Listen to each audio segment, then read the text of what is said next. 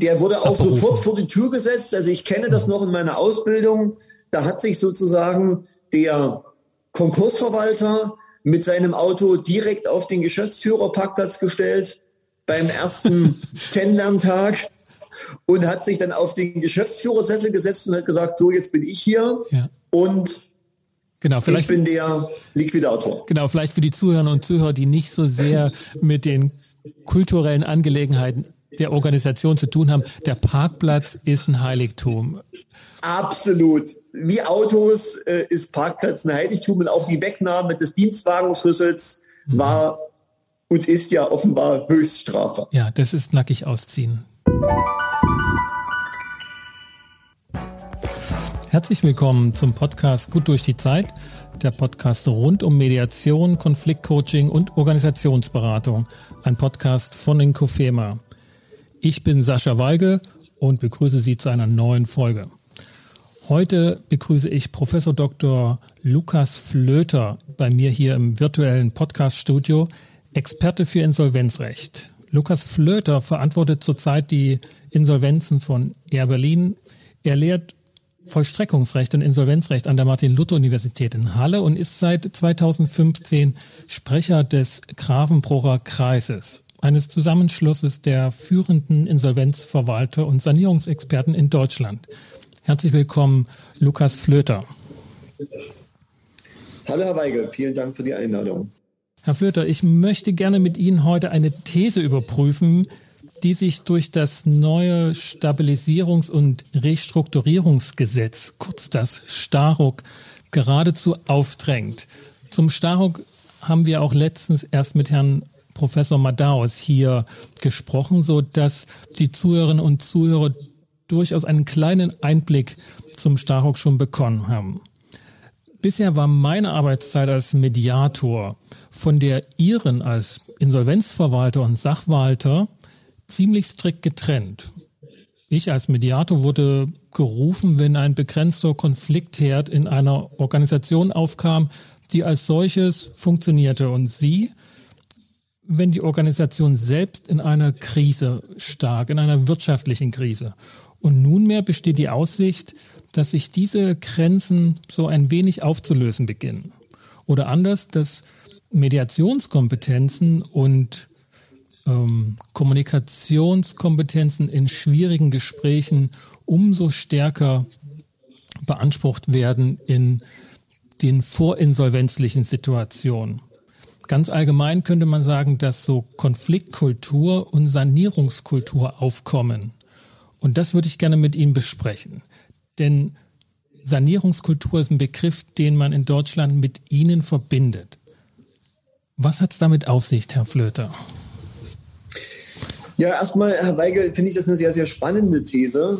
Und ähm, ich glaube, wir werden vielleicht, ohne das Ergebnis vorwegzunehmen, da ziemlich dicht zusammenkommen. Mhm. Und ich glaube auch, dass diese These sich nicht erst aufdrängt seit Einführung des Stabilisierungs- und Restrukturierungsrahmens, auf den ich gleich nochmal zu sprechen komme, äh, sondern, glaube ich, generell mit dem Sanierungsansatz in Insolvenzverfahren. Mhm. Ähm, ich gehöre zu der Generation von Insolvenzverwaltern, die mit der Insolvenzordnung groß geworden sind, äh, die ja mhm. seit 1999 in Kraft getreten ist und mhm. die zum ersten Mal diesen Fortführungs- und Sanierungsansatz verinnerlicht hat. Und es ist, glaube ich, nahezu fast schon die goldene Regel des Insolvenzrechts, dass Sanierungslösungen in der Regel konsensuale Lösungen sind. Mhm. Und deswegen war es für mich und ist es für mich überhaupt kein Schimpfwort, äh, wenn ich auch als Konsensverwalter von vielen bezeichnet wurde und werde, weil wir in Sanierungsfällen, in Fällen, wo wir also ein Erhalt des Unternehmens, eine Fortführung versuchen zu finden, eben den Konsens finden möchten und mhm. oftmals auch den Konsens finden müssen und alle Stakeholder, wie man so neudeutsch sagt, also alle Beteiligten an einem solchen Sanierungsprozess versuchen mitzunehmen. Mhm. Ähm, und da sind wir auf diesem Weg, und jetzt komme ich zur Sanierungskultur, auf dem Weg zu einer Sanierungskultur, weil sich eben da das Insolvenzrecht komplett gewandelt hat von dem ursprünglichen Konkursrecht sozusagen, ja, was ich noch so in meinen jungen Jahren im Studium noch kennengelernt habe, Entschuldigung? Das war gültig bis 1999, das Konkursrecht. Das war gültig bis 1999. Da gab es in den, in, in den Beitrittsgebieten, in den neuen Bundesländern, das Gesamtvollstreckungsrecht, so eine Art Weiterführung des mhm. DDR-Gesamtvollstreckungsrechtes ähm, und in den Altbundesländern das richtige Konkursrecht mit der Konkursordnung. Und, und beide, beide Rechte, die im Kern ähnlich waren, waren aber eben auch im Kern verbunden mit der Liquidation, Zerschlagung. Darauf waren die eigentlich ausgerichtet. Und es gab damals wesentlich weniger Fortführungen, Unternehmenssanierungen, äh, als das heute der Fall ist. Mhm.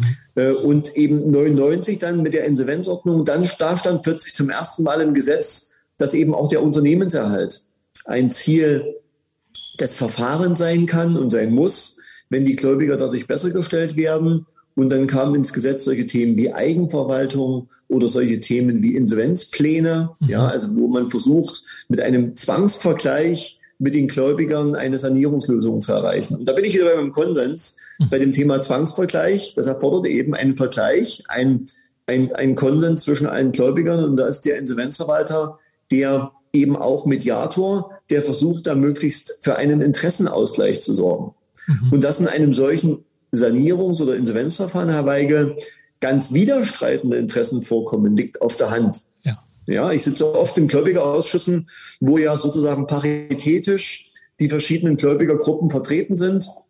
Und da sitzen eben drin die Arbeitnehmer, denen mhm. eigentlich ziemlich egal ist, ob das Unternehmen Gewinne macht, ob die Gläubiger hier Schaden nehmen. Die wollen einfach nur ihren Arbeitsplatz erhalten, vordergründig. Mhm. Ja, da sitzen drin Banken, die oftmals Sicherheiten haben, denen eigentlich der Erfolg des Insolvenzverfahrens monetär gesprochen, also eine mhm. Quote für die Gläubiger, nicht so sehr wichtig sind. Die gucken vor allen Dingen auf die bestmögliche Verwertung ihrer Sicherheiten. Mhm. Und da sitzt dann aber auch vielleicht ein kleiner Gläubiger drin, für den einfach nur die Quote dafür ganz wichtig ist. Also ein Zulieferer. Ja? Oder, oder, da sitzt ein Vertragspartner drin, mhm. der sagt, mir ist eigentlich alles egal, Quote und Sicherheiten. Hauptsache, ich erhalte meinen Vertragspartner in diesem Verfahren. Mhm. Ja, ich will mit ihm weiter zukünftig Geschäfte machen. Und da könnte ich Ihnen jetzt noch abendfüllend äh, verschiedene andere Interessenlagen äh, äh, erklären. Äh, und Sie würden feststellen, der, der, in der, der da in der Mitte sitzt, nämlich der Insolvenzverwalter oder Sachwalter, der muss jetzt für diesen Interessenausgleich sorgen. Mhm. Ja, also, also mir persönlich hat sich das deshalb erst jüngst aufgedrängt, weil mir dieses Thema Insolvenzrecht irgendwie verloren, also nee, ich, ist mir, ist mir im Studium, ist mir in meiner Arbeit bisher kaum untergekommen. Und, und erst jetzt bin ich sozusagen wachsam geworden, weil viele Begrifflichkeiten und, und einzelne Aspekte, auf die wir auch gleich zurückkommen können, ähm, sind so ähnlich beschaffen wie das, was ich in, also in Organisation erlebe, wenn ich dort sozusagen zu tun habe als Mediator. Das ist aber weit vor dieser Zeit, wo das Unternehmen im Ganzen in der Krise ist. Ja. Und und mich hat das überrascht und ich habe dann mir das auch nochmal so angeschaut, dieser Wandel von, von äh, Konkursrecht, Insolvenzrecht und jetzt eben dieses vorinsolventliche Verfahren, wo der Schuldner immer stärker Gestalter wird und weniger der Getriebene oder an den Rand gestellte. Und diese Entwicklung, da würde ich gerne noch ein, zwei ja. Dinge von Ihnen erfahren, weil Sie haben das nicht nur miterlebt, sondern auch mitgestaltet, wenn ich das so äh, richtig auch nachzeichnen konnte, dass eben nicht mehr wie im Konkursrecht oder im Solvenzrecht die Gläubiger dann sich die Hände gerieben haben, um wenigstens noch das Beste rauszuholen, was es gab, und der Schuldner nichts mehr zu sagen hatte, sondern jetzt immer stärker auch in eine Akteursrolle gerät. Das ist so, also völlig richtig. Und da bin ich auch eigentlich, und ich bin Ihnen die Antwort ja noch nicht einmal schuldig, warum mir mhm. sozusagen der Stabilisierungs- und Restrukturierungsrahmen, also quasi das Neueste, das Allerneueste, das modernste Sanierungsrecht, was jetzt erst seit dem 1. Januar in Kraft getreten ist, mhm. äh, warum das sozusagen nochmal ein Turbo an dieses mediative, konsensuale äh, angeschraubt hat. Äh, da lohnt sich vielleicht ein Blick auf die ja, Entwicklungssprünge auch in meiner Zunft sozusagen. Mhm. Ja, und mhm. äh, damit sind wir auch schon bei dem gesetzlichen Umfeld. Ja. Ähm, und da hat sich eben der Insolvenzverwalter entwickelt. Und zwar beginnend, und da muss ich jetzt nochmal quasi in die Historie greifen, bis zum Jahr 1999 war die Sache eigentlich klar. Da war der Konkursverwalter der Abwickler. Und in einem Konkursverfahren hat eben nur einer die Zügel in der Hand. Und es war dann eben der Konkursverwalter oder bei uns in den neuen Bundesländern der Gesamtversteckungsverwalter, mhm. der knallhart im Unternehmen durchgegriffen hat und am Ende des Tages abgewickelt hat. Denn wir haben es eben schon gesagt, das deutsche Konkursrecht war eben traditionell ein Instrument der Zerschlagung und Verwertung, ähm, ein Teilgebiet des Vollstreckungsrechts. Also ich noch Insolvenzrecht gelernt habe, da war das immer noch ein Teil des Vollstreckungsrechts. Mhm. Und entsprechend gelagert war eben auch das Selbstverständnis der damaligen Verwalter. Und, so. und ich will das kurz nur, mhm. kurz nur pointieren, wenn das, wenn das richtig ist. Da war stark rechtsorientiert, klare vermeintlich klare Rechtssätze, wenig Verhandlungsspielraum, wenn man nicht die Sprache des Rechts gesprochen hat. Und, Exakt. und jemand hat durchgegriffen, weil die Sache klar war. Derjenige, der bisher am Ruder war, der hat es nicht gekonnt. Und der, Exakt. der wird jetzt. Der wurde auch abberufen. sofort vor die Tür gesetzt. Also ich kenne das noch in meiner Ausbildung. Da hat sich sozusagen der Konkursverwalter mit seinem Auto direkt auf den Geschäftsführerparkplatz gestellt beim ersten Kennenlerntag und hat sich dann auf den Geschäftsführersessel gesetzt und hat gesagt, so jetzt bin ich hier. Ja und Genau, vielleicht, ich bin der Liquidator. Genau, vielleicht für die Zuhörer und Zuhörer, die nicht so sehr mit den kulturellen Angelegenheiten der Organisation zu tun haben. Der Parkplatz ist ein Heiligtum. Absolut. Wie Autos äh, ist Parkplatz ein Heiligtum und auch die Wegnahme des Dienstwagenschlüssels mhm. war und ist ja offenbar Höchststrafe. Ja, das ist nackig ausziehen. Ja. Ja, und das war sozusagen die erste Etappe unserer kleinen Evolutionspyramide. Und mit der Einführung der Insolvenzordnung, wir hatten das vorhin schon gesagt, änderte sich zunächst mal die Zielsetzung des Insolvenzrechts dramatisch. Mhm. Ab da war es eben erklärtes Ziel, die Schließung des Unternehmens zu vermeiden und stattdessen die Ertragskraft des Unternehmens wiederherzustellen. Mhm. Und man hatte erkannt, und das war jetzt erstmal klug, liegt aber eigentlich auf der Hand, dass die Befriedigungsaussichten der Gläubiger bei einer Fortführung oftmals größer sind mhm. als bei einer Zerschlagung des Unternehmens. Mhm. Weil eben die Fortführungswerte von einzelnen Vermögensgegenständen oftmals höher sind als Liquidations- oder Zerschlagungswerte. Ja? ja. Und dann hat man erkannt, das ist an sich eine Win-Win-Situation, denn wenn ich fortführe, ist es nicht vielleicht nur für die Gläubiger besser, sondern ich erhalte auch eine Chance, das Unternehmen vor allen Dingen mit seinem Arbeitsplätzen zu erhalten. Mhm. Und damit ging natürlich mit dieser Änderung, mit dieser gesetzlichen Änderung, ging auch ein Wertewandel bei den Insolvenzverwaltern mhm. einher und damit auch das Selbstbildnis des Insolvenzverwalters. Aber, er war plötzlich eben auch ein, Sani ein Sanierer und auch mhm. Sanierung gehörte ab diesem Zeitpunkt zum Tagesgeschäft, weil er die Optionen zur Fortführung prüfen musste. Er musste plötzlich kommunizieren. Wenn ich fortführe, mhm. brauche ich eben möglicherweise Mitarbeiter, ich brauche den Geschäftsführer vielleicht, ich brauche aber auch Produktionsmitarbeiter, ohne die geht das alles nicht. Mhm. Insofern war die Motivation, die Belegschaft aufrechtzuerhalten, eine ganz, ganz wichtige und existenzielle Motivation. Mhm. Wie, wie ist das in, diesem, in dieser Branche gelungen? Also, weil es, es bedarf ja neben dem Gedanken, dass Zerschlagung vielleicht ein wenig zu früh ist und vielleicht das Kind mit dem Bade ausgeschüttet wird, äh, lieber sanieren und, und nochmal schauen, ob wir das nicht wieder in Gang bekommen, braucht ja noch den zusätzliche Idee, derjenige, der das bisher verantwortet hat und sozusagen den Karren in den Dreck mitgesteuert hat, dass derjenige möglicherweise doch auch eine Kompetenz hat, ihn auch wieder rauszuholen.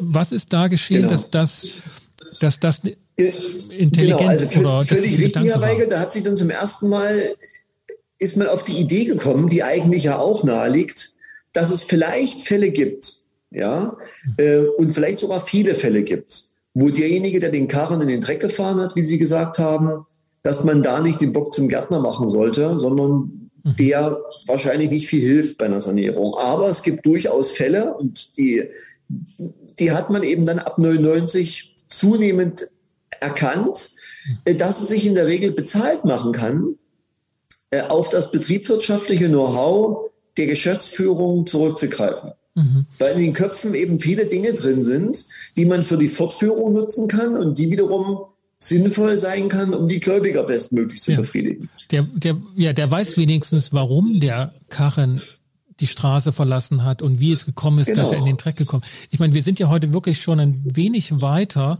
in der ganzen Entwicklung und schon die, schon die, die Ausdrucksform, den Karren in den Dreck fahren, hat eine starke Schuldzuschreibung, ne? als wenn da jemand nicht aufgepasst hätte.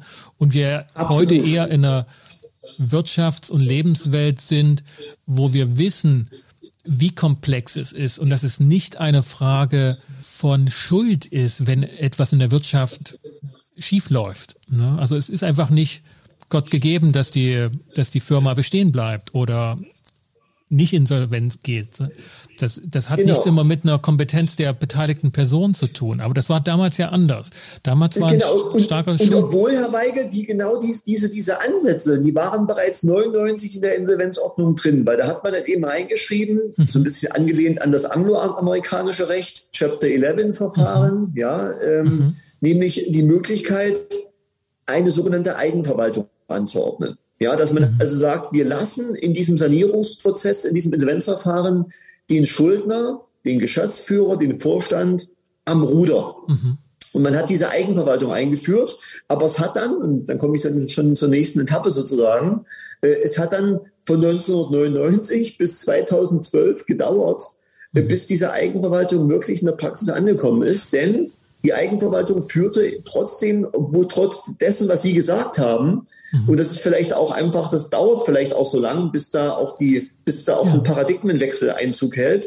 Die Eigenverwaltung führte, führte viele Jahre lang eher ein Schattendasein. Es gab nur eine mhm. ganz, ganz minimale Anzahl von Verfahren, wo eben genau diese Eigenverwaltung angeordnet wurde, wo man also dem Management weitere Vertrauen geschenkt hat und es am Ruder gelassen hat. Mhm.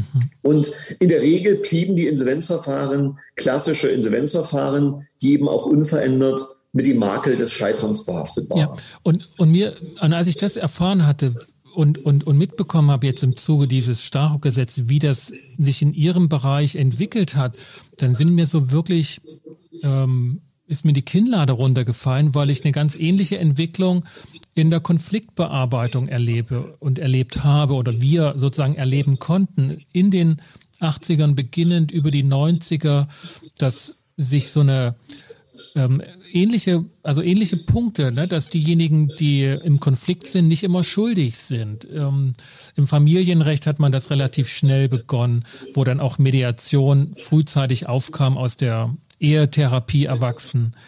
Und wir auch Konfliktparteien heute nicht mehr ähm, entmündigen in der Konfliktbearbeitung, sondern sie als Experten für ihre Konfliktlösung anerkennen. Und das scheint mir in diesem Bereich eine parallele Entwicklung stattgefunden zu haben, als wenn es etwas Übergeordnetes gibt, was sich in diesen letzten 20, 30 Jahren so entwickelt hat. Ähnlich wie die Fehlerkultur im Management ja. auch immer ein Begriff ist, der heute Hochkonjunktur hat, seit einigen Jahren, wo man halt ähm, auch die Hoffnung hat, dass Fehler eben nicht vom Falschen kommt, da hat man was falsch gemacht, sondern hat was gefehlt und das muss man halt ähm, sich jetzt ranholen und, und, und integrieren. Und das ist genau der Sinn vom Fehler. Ähm, was vermuten Sie oder, oder ist es, ist es zu weit gedacht, dass da was Generelles sich in der Gesellschaft entwickelt hat und, und wieso? Also wie kommt das? Also wahrscheinlich hat sich das entwickelt. Es hat wahrscheinlich auch, wie vieles ja, haben wir uns auch einfach von den ähm, Kollegen aus UK oder den USA abgeschaut. Da hat man uns das ja auch vorgelebt, Herr Weigel. Ja, das ist mhm. dieses, was ich vorhin schon sagte, dieses Thema Chapter 11, modernes. Insolvenzrecht, der Schuldner, der Geschäftsführer bleibt, bleibt am Ruder, die Kultur des Scheiterns, die Kultur der zweiten Chance. Das, das wurde ja das in den 2000er Jahren hochmodern. Das ist Normalität in, in UK und in den USA, dass der Geschäftsführer auch in diesem Verfahren Chapter 11 am Ruder bleibt und saniert. Absolut. Und es ist vor allen Dingen nicht so dieses Insolvenzthema. Die Insolvenz ist eben längst nicht so stark stigmatisiert, wie sie auch heute noch in Deutschland ist. Also wir mhm. sind ja gerade bei der besprechen ja gerade, wie wir zu einer Sanierungskultur mhm. gerade kommen, ja. Äh, aber da sind uns die Engländer und die Amerikaner eben weit voraus. Da ist das eben nicht ansatzweise stigmatisiert und da ist das jetzt ganz normal, dass man auch mal hinfällt als Unternehmer und wieder aufsteht und eine zweite Chance bekommt. Mhm.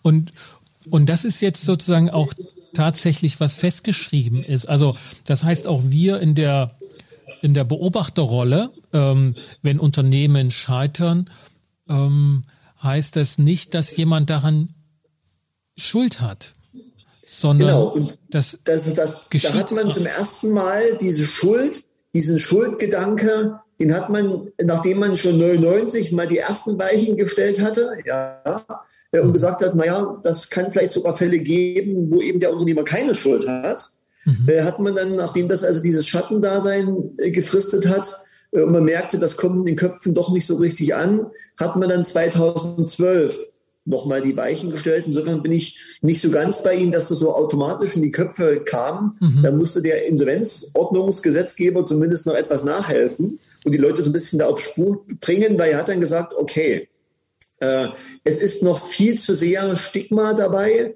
es ist viel zu mehr dieser Schuldgedanke dabei und es ist viel zu sehr dabei, diese Theorie, die Bock zum Gärtner macht. Mhm. Ähm, was können wir tun, damit wir da endlich mal äh, die Beteiligten in Anführungsstrichen zwingen, hier dem Management nicht diesen Schuldvorwurf zu machen, sondern ihm eine zweite Chance zu geben. Mhm. Und da hat man die sogenannte ESOC, so heißt das, das ist Gesetz zur weiteren Erleichterung der Sanierung von Unternehmen, im Jahr 2012 aufgesetzt.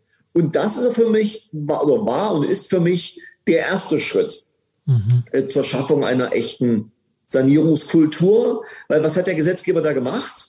Äh, während die Insolvenzordnung bis dahin nur die reine Möglichkeit gesehen hat, eine Eigenverwaltung anzuordnen, hat man jetzt, ziemlich klug, ähm, zumindest bei größeren Verfahren, die, Eigenverwaltung von der Ausnahme zur Regel gemacht. Mhm. Man hat gesagt, wenn also keine Indizien dagegen sprechen, dann sollte das Gericht die Eigenverwaltung anordnen. Mhm. Und aus dem Insolvenzverwalter mit seinen weitreichenden Kompetenzen wurde eben in der Regel eher nur der Sachwalter mit einem deutlich verringerten Aufgabenspektrum. Mhm. Und das hat was ausgelöst, Herr Weigel. Das hat den Veränderungsprozess äh, durch diese Rahmenbedingungen äh, nochmal komplett ähm, hin zu einer Sanierungskultur getrieben. Also mehr noch als die Einführung dieser theoretischen Möglichkeiten 99. Mhm. Jetzt ist es in der Praxis angekommen und es hat eben auch eine neue Generation von solchen Menschen wie mir, also eine neue Generation von Verwaltern ist dann entstanden. Es wurden eben dann seit 2012 tatsächlich moderne Sanierer, die ehemaligen Liquidatoren, zumindest viele von denen, die diesen, auch diesen, diese, diese Evolution miterlebt und auch geschafft haben, sich da zu verändern. Mhm. Und plötzlich wurde eben das Rollenbild des Sachwalters, so heißt nämlich der Insolvenzverwalter bei einer Eigenverwaltung, mhm. äh, der war dann eben jetzt plötzlich Mediator, Teamplayer, Kommunikator, ähm, aber auch zentrale, zentrale Ansprechpartner für die Schnittstelle zwischen Geschäftsführung, Gläubigern, mhm. Kunden, Lieferanten und dem Gericht. Mhm. Also das, das klingt mir so wirklich nach Hilfe zur Selbsthilfe ähm, zu ja. gewähren. Ob schon ich äh, vermute doch ein bisschen höhere Unabhängigkeit und, und, und nicht nur Unterstützungsperson für den Eigenverwalter, sondern für den gesamten Prozess im Namen wahrscheinlich auch der Gläubiger. Oder wie agieren Sie in der Rolle als Sachverwalter oder wie definieren Sie die? Genau, das ist eben jetzt genau derjenige, der äh, da so die Spinne im Netz ist und mhm. der bei einem überlebensfähigen Unternehmen äh, nach Lösungen sucht, mhm. eben gemeinsam mit allen Beteiligten. Mhm. Ja, der eben jetzt nicht vom Geschäftsführer Sessel aus heraus agiert und sagt, ich bin der Chef und so machen wir es jetzt, sondern der versucht eben möglichst viele mitzunehmen. Mhm. Von den Mitarbeitern über Gläubiger, über Kunden und alle anderen Parteien, die in diesem Sanierungsprozess eine, eine Rolle spielen. Mhm. Das hat ein, übrigens auch ein ganz anderes Anforderungsprofil an mich, an uns mhm. ähm, mit, mit, sich gebracht. Mhm. Äh, das war eine, eine, durchgreifende Veränderung, äh, mhm. der man da ausgesetzt war, weil man eben plötzlich nicht äh, diktatorisch sagen kann, so ist es jetzt und ich bin hier der Rechtsanwalt, der jetzt sagt, wo es lang geht, sondern ich musste eben dann wirklich seither in diesen Eigenverwaltungsfällen ähm, mhm. den konsensualen Kompromiss suchen um hier eine Sanierungslösung zu erreichen. Ja. Und da muss jeder eben den Gürtel ein bisschen enger schnallen. Ja, dann müssen eben Gläubiger auf einen Teil ihrer Forderungen verzichten. Die Arbeitnehmer, die Gewerkschaften müssen Zugeständnisse machen. Der Geschäftsführer muss vielleicht auch erkennen, dass er vielleicht doch den einen oder anderen Fehler gemacht hat, ja, und den zukünftig nicht wiederholen darf. Mhm. Ähm, und so äh, ist man dann derjenige, der da als Teamplayer mittendrin steht. Mhm. Ich, ich mag einen, Punkt ähm, in, da nochmal rausgreifen, ähm, weil, weil, ich, weil mich das wirklich als Frage ähm, umtreibt. Ich jetzt in der Mediation habe häufig bei den Beteiligten den Blick nach oben, auch zu den Führungskräften, dass die Führungskräfte, die Vorgesetzten ähm, gehörig Mitschuld haben an der Misere, an dem kleinen begrenzten Konflikt oder manchmal auch an den größeren. Also ne, natürlich wird in der Gruppe, im sozialen System nach oben geschaut und dort werden Verantwortliche und Schuldige gesucht. Aber ich stelle mir, ich, ich kenne das halt aus Konfliktsituationen und ich stelle mir vor, wie sie ein Konzept beleben in der Eigenverwaltung, bei dem eben der, die, die, die, das Management nicht schuldig gesprochen und abgeurteilt wird, sondern und dann entlassen wird, sondern wo das Lernende sind, ähnlich wie die Mitarbeiter. Welche, welche, also welche, welche, was ruft das bei Mitarbeitern hervor? Also was erleben Sie, wenn Sie das Konzept von dem, vom lernenden Management in der wirtschaftlichen Krise ähm, aktivieren wollen? Ich, mhm. ich stelle mir das, das ist, Hölle vor, sage ich es mal direkt. Das ist auch nicht immer einfach, ja. Und, und deswegen glaube ich, ist das für, wird ein guter Sachwalter oder ein guter Restrukturierungsbeauftragter, das wäre quasi der Sachwalt, die Rolle des Sachwalters in einem Stabilisierungs- und Restrukturierungsrahmen, der ist letztlich ein Krisenmanager, der, den, der dem alten Management auch in Augenhöhe begegnet, ja, aber eben auch respektvoll mit ihm umgeht, weil der Krisenmanager, Herr Weigel, der ist ja nach Beendigung des Sanierungsprozesses wieder weg. Und dann mhm. muss natürlich das alte Management wieder mit den Mitarbeitern vernünftig um, umgehen können. Ja, also da spielt natürlich dann auch Gesichtswahrung, mhm. äh, Akzeptanz und so weiter, alles, was Sie aus der Mediation kennen. Ja, eine gewisse, eine gewisse und sehr, sehr wichtige Rolle. Ja, und deswegen ist es natürlich dann das Fingerspitzengefühl des Krisenmanagers, des Sachwalters, was wir dann äh, mit sehr viel Augenmaß äh, anwenden müssen, dass wir eben weder jetzt alles absegnen, was das bisherige Management gemacht hat, aber eben auch nicht alles so hinstellen, dass das komplett Fehler waren, weil es waren im Zweifel auch nicht alles Fehler. Und da bin ich wieder bei, bei einer häufigen Frage, die mir gestellt wird, was sind denn die häufigsten fiesen Ursachen? Äh, und in der Regel ist es eben der ganze bunte Blumenstrauß. Das sind mehrere und viele Faktoren in der Regel und eben nicht nur Managementfehler, aber eben manchmal auch. Ja. Und äh, wenn ich weiß, hier, ich bin im Rahmen der Eigenverwaltung unterwegs, dann kann ich eben jetzt nicht das Management in der Betriebsversammlung ähm, bloßstellen, sondern muss da mit Augenmaß und Fingerspitzengefühl dafür sorgen, dass die Fehler behoben werden, nicht wiederholt werden, aber trotzdem noch das Management weiter mit seinen Mitarbeitern umgehen kann. Ja, ja, das ähm, ist ja auch immer in der also da gleichen sich auch die Situationen in der Mediation, was eher so einen begrenzten Konfliktherd darstellt, als auch in der Krise und, und in der Sanierungssituation, dass im Nachgang die, die Fehler immer besser erkennbar sind. Ne? Also was hat gefehlt, dass es jetzt dorthin gekommen ist, wo wir, wo wir sind, ist im Nachgang immer herauszufinden und man vergisst die Komplexität, das nach, nach vorne zu schauen. Also ähm, dieser Kurzschluss wird wahrscheinlich auch noch eine Weile ähm, alltäglich bleiben und, und nicht jeder in der Krisensituation wird sagen, naja, das war einfach nicht vorhersehbar, weil es so deutlich vorhersehbar scheint im Nachgang. Das halte ich für, für eines der, der schwierigsten Maßnahmen. Mhm. Ähm, Absolut.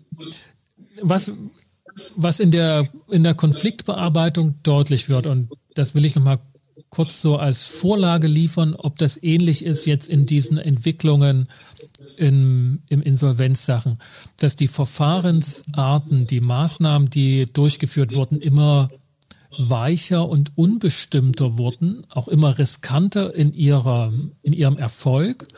Also vom Gerichtsverfahren, wo mit Sicherheit ein Urteil gefällt wird von jemandem, der dort emotional relativ zurückhaltend und kühl rational nach den Maßstäben des Gesetzes ähm, entscheidet, über, nehmen wir die Mediation, völlig offen, ob da was, ob da was bei rumkommt. Ja, das ist eine so unangenehme, unangenehmer Verfahrensstart, weil man nicht genau weiß, was bringt das hier überhaupt. Also, mhm. Das weiß man wenigstens bei Gericht. Das ist ja so ein Wert. Wenn wir da hingehen, dann kommen wir anders wieder. Und in der Mediation ist das halt nicht so. Ähm, und, und die Beteiligten haben immer mehr in der Lage, nicht nur rechtliche Aspekte zu betrachten, sondern auch wirtschaftliche, ethische Aspekte, um zu einer Entscheidung zu kommen. Ist das bei den Verfahrensentwicklungen, also wenn sich die Verfahren, und die haben sich ja auch entwickelt in ihrem Bereich, ist es auch so, dass die Unsicherheit immer größer wird, aber dafür die Chancen auch mitwachsen? Also absolut, das ist eine perfekte, schöne Parallele also genau zu, unserem, äh, zu unserer Rechtsentwicklung im Sanierungsrecht. Äh, wir kommen, wir haben anfangs darüber gesprochen, von den wirklich gerichtsdominierten Verfahren der Abwicklung des Konkurses, ja, wo quasi ein Gerichtsvollzieher äh, äh, als Konkursverwalter agierte, der einfach nur verwertet. Das ist alles ganz klar, sehr gerichtslastig es finden Gerichtstermine statt, Gläubigerversammlungen.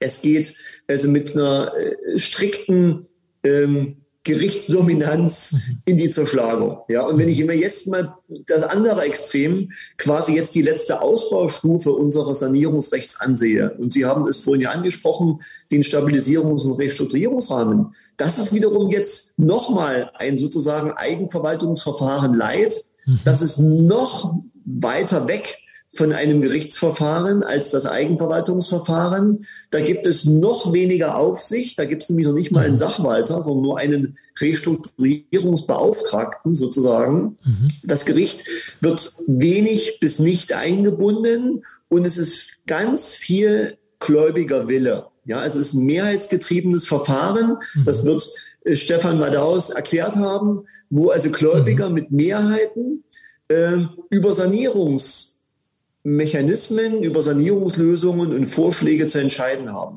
Und da haben Sie völlig recht. Da sind oftmals viele lose Enden und es ist längst nicht so berechenbar wie jetzt ein Gerichtsverfahren. Aber es stecken eben auch gigantische Chancen dahinter, mhm. weil ich eben damit die Möglichkeit habe, das Unternehmen zu erhalten und über einen Konsens oder zumindest über eine mehrheitlichen, über eine mehrheitliche Lösung ähm, hier dafür sorge, dass sie das Unternehmen neu aufstellt. Mhm.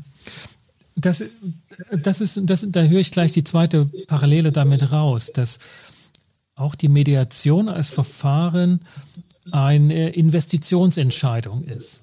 Also wenn wir sich, wenn wir uns die Situation der Konfliktbeteiligten vorstellen, dann wird das ab, dann wird das Verfahren als solches schon relativ absurd.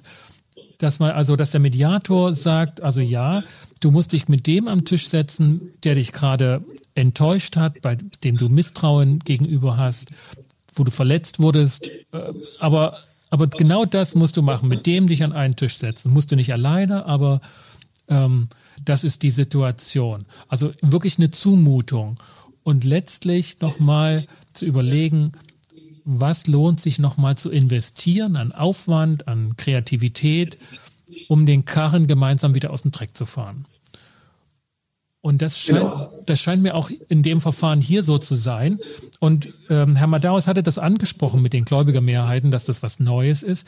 Aber es stand immer unter dem Aspekt, dass der Schuldner aktiv werden muss und dass von dem mehr gefordert wird, vor allen Dingen mehr Kompetenz, seine eigene Krisensituation zu akzeptieren, also real, realisieren, akzeptieren und dann sich daraus zu aktivieren. Und ich bin sogar noch einen Schritt früher. Er muss seine Krise vor allen Dingen mal erkennen, Herr ja. Weigel. Ja. ja, er muss, und das hat übrigens der Gesetzgeber auch in dieses neue in das Starruck, dieses Gesetz über den Stabilisierungs- und Restrukturierungsrahmen reingeschrieben, dass es sogar eine Pflicht ist, der Geschäftsleiter, äh, ein Krisenfrüherkennungssystem zu etablieren. Mhm. Weil wir diesen Befund haben, weil Sie völlig richtig sagen, so ein Verfahren, so ein äh, Sanierungsverfahren Leid ist immer eine Chance, ja. Aber es setzt natürlich voraus, dass ich frühzeitig diese Chance ergreife. Wenn ich zum Zahnarzt gehe und der Zahn ist bereits schwarz, dann kann auch der beste Zahnarzt mir nicht helfen. Und wenn das Kind eben bei einem Streit, der schon eskaliert ist, kann ich wahrscheinlich auch nicht mehr mediativ so richtig viel machen. Deswegen ist bei uns sozusagen die goldene Regel des Sanierungsrechts, je frühzeitiger ich die Krise erkenne, desto größere Chancen habe ich. Mhm. Äh, und deswegen ist der Appell an die Geschäftsführer und Vorstände eben frühzeitig genau diese Chance ähm, äh, einer Konsenslösung über einen Stabilisierungs- und Restrukturierungsrahmen zu ergreifen. Ja, da wird mir da wird mir die Größe des Wandels nochmal deutlich, weil ich gerade auch ähnlich wieder wie beim Thema Konfliktbearbeitung und Mediation, also sich zusammensetzen, ob nun mit Tisch oder ohne, in einem Stuhlkreis ist eher egal, häufig der Vorwurf kommt aus, wie aus der alten Welt, ähm, man kann auch Konflikte herbeireden. Man kann auch zu viel drüber reden, zu früh drüber reden. Und das schien mir gerade so, weil ich das bei der Krise auch schon so hörte. Ne? Man, man kann auch eine wirtschaftliche Krise herbeireden, dass man nur darüber nachdenkt schon, so ungefähr.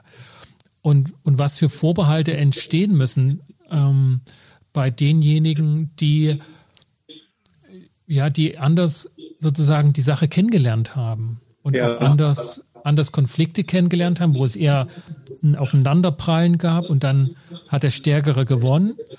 Ähm, oder eben im Konkurs, Insolvenzrecht, so lange wie möglich hinauszögern, auch nur das Wort in den Mund zu nehmen. Das war ja, glaube ich, früher auch so ein, oder vielleicht auch heute noch, ne? dass das hoch brandgefährlich ist, auch nur von Krise zu reden. Ja gut, da hat sich natürlich jetzt gerade in der aktuellen Zeit Corona-bedingt einiges geändert. Ja, es gibt kaum Unternehmen, die das Wort Krise momentan nicht in den Mund nehmen. Aber das nur so als Fußnote. Ja, ja äh, gut, glaub, weil Gelder damit verbunden sind. Aber glauben Sie, dass das über Corona hinaus Bestand hat? Also, also ich, ich glaube ja. Und wir hatten schon vor der Corona-Zeit eben, ist das ein Stück weit angekommen, dass man äh, da auch da die die Hemmungen verloren hat, also jedenfalls die gut beratenden Unternehmen und die nachhaltig denkenden Unternehmen, die gesagt haben, ich hinterfrage eben immer wieder, auch gerade in dieser schnelllebigen Zeit, hinterfrage immer wieder mein Geschäftsmodell und habe eben auch keine Hemmung, äh, das Wort Krise in den Mund zu nehmen, äh, um mich auch wieder selbst neu zu erfinden. Ja, und deswegen ist das Wort Krisenprophylaxe, ich glaube, ganz, ganz wichtig, mhm. dass ich eben frühzeitig noch alle Chancen habe, ja, wie bei der kleinen Karies im Zahn, wo ich mit einem kleinen kleinen Zahnarztbesuch, der überhaupt nicht schmerzhaft ist, äh, noch etwas ändern kann. Äh, aber je mehr die Krise fortgeschritten ist, desto geringer werden die Chancen und vor allen Dingen gehen Handlungsoptionen verloren. Ja, ich kann eben dann beispielsweise, wenn ich eben schon nicht mehr nur in der drohenden Zahlungsunfähigkeit bin, jetzt muss ich nochmal mit insolvenzrechtlichen Definitionen kommen, sondern wenn ich eben äh, bereits in der vertieften Zahlungsunfähigkeit bin und die Zahlungsunfähigkeit nicht nur droht, dann habe ich viele Optionen gar nicht mehr. Dann darf ich von Gesetzes wegen gar nicht mehr in ein Schutzschirmverfahren oder in ein Eigenverwaltungsverfahren oftmals gehen, weil ich das Vertrauen der Gläubiger nicht mehr habe und auch des Gerichts nicht mehr habe. Äh, und dann gehen mir einfach Optionen verloren und dann bleibt mir nur das letzte, das normale Regelinsolvenzverfahren übrig. Ähm, und dann habe ich keine Chance mehr, mein Unternehmen zu erhalten. Mhm.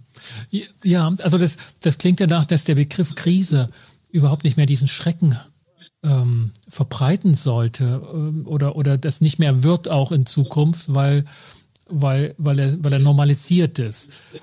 Das, das, das klingt ähnlich wie mit dem Begriff Konflikt, der auch ähm, eine mhm. erstaunliche Wandel in der, in der Benutzung hinter sich hat. Also ich weiß wie noch, wie meine Mentoren und, und Ausbilder so erzählten, dass sie halt niemals wegen Konflikten angefragt wurden.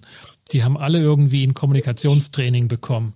Ähm, und, und das war irgendwie, wir haben keine Konflikte. Und das hat sich ziemlich stark gewandelt. Das, hm. das stimmt. Der Konflikt ist nicht mehr der, der Schreckensbegriff. Und in einigen sage ich mal, verrückten Startups ist er sogar schon richtig popkulturell angekommen und, und da ist das ein Synonym für Innovation. Ja, vielleicht, ja, möglicherweise klappt das auch ähm, mit diesem Krisenbegriff.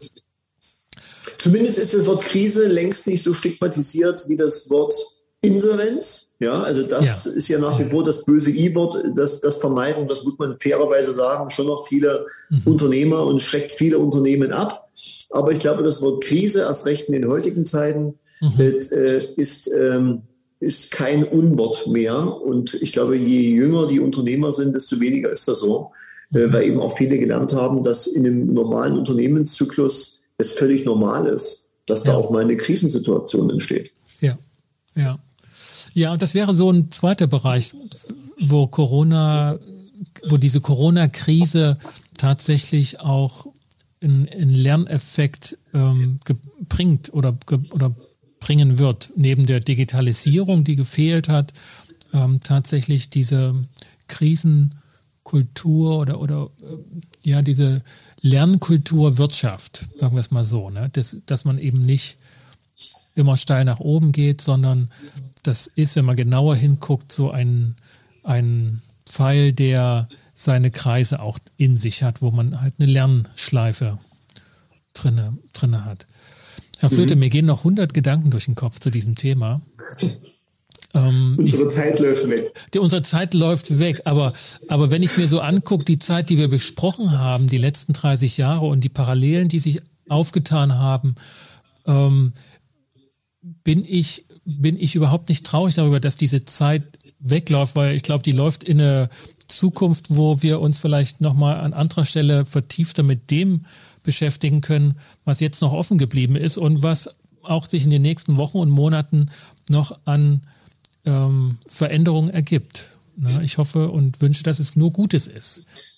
Ich auch. Auf jeden Fall. Ja. Aber es wäre ja schön, wenn wir auch in, einem, in, einem, in ein oder zwei Jahren wieder sprechen und sagen, äh, das Thema Konfliktmanagement, Mediation hat sich jetzt dem Sanierungsrecht noch mehr angenähert. Ich glaube, das wäre für die Entwicklung der Sanierungskultur nicht schlecht. Dasselbe gilt für die Mediationskultur, denn auch sie hat ihre Anlaufschwierigkeiten und Kinderschuhe noch nicht ganz ähm, also ausgezogen schon, aber vielleicht gerade so ins Regal gestellt. Also insoweit ähm, Mediation, Konfliktmanagement ähm, oder Umgang mit Konflikten als konstruktive Lernsituation ähm, ist auch noch in den, ähm, in den frühpubertären Phase, sage ich es mal so. Okay, vielen Dank, Herr Flöter, für dieses anregende und hochinteressante Gespräch. Herr Weigel, ich danke Ihnen. Hat Spaß gemacht. Herzlichen Dank. Machen Sie es gut. Tschüss. Bis bald. Ja. Tschüss, tschüss.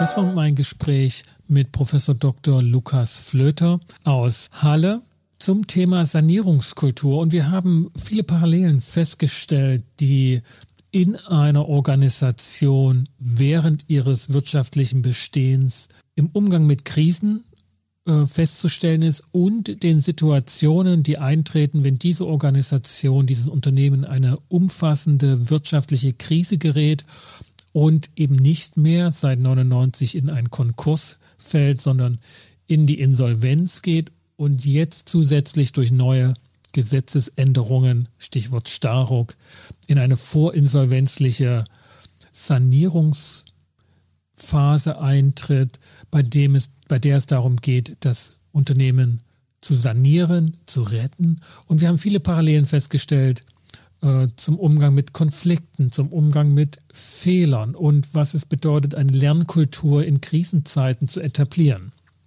Ganz ähnlich wie eine Lernkultur in einer Konfliktsituation, einer Konfliktkrise zwischen den Beteiligten eines, einer Organisation herzustellen im Wege einer Mediation, einer Moderation, wo es um Konfliktkultur geht. In beiden geht es nicht mehr darum, Schuldige zu suchen und damit die Lösung gefunden zu haben, ähm, sondern wenn wir nach Lösungen suchen, eben nicht nach Schuld ähm, und Strafe zu Fragen, sondern Verfahren zu etablieren, die die Chancen der Situation hervorheben, die die Lernmomente und Lernerfahrungen einsammeln. Und das gehört eben gerade dazu, dass die Lernerfahrungen, die das Management gemacht hat oder im Falle von Konflikten die unmittelbaren Konfliktparteien. Und das Verfahren etabliert werden, die genau diese gemachten Kompetenzen, diese Scheiternskompetenzen, diese Scheiternserfahrungen neu verarbeitend in eine Zukunftsorientierung einzuspeisen, dass das Unternehmen bestens fortgeführt wird, dass die Konfliktbeziehung auf eine gute, tragfähige neue Vereinbarung gestellt wird. Ganz ähnliche Parallelen, die sich da aufgetan haben und die Chancen betont werden statt die Risiken. Wenn Ihnen, liebe Zuhörerinnen und Zuhörer, diese Episode wieder gefallen hat, dann hinterlassen Sie doch ein Feedback und eine kleine Bewertung auf iTunes bzw. auf Apple Podcast. Und vergessen Sie auch nicht, diesen Podcast zu abonnieren, wenn Sie das noch nicht getan haben. Gern können Sie mir auch eine E-Mail schreiben an s.weigel.inkofema.de. Für den Moment bedanke ich mich bei Ihnen, dass Sie mit dabei waren und verbleibe Ihr Sascha Weigel. Kommen Sie gut durch die Zeit.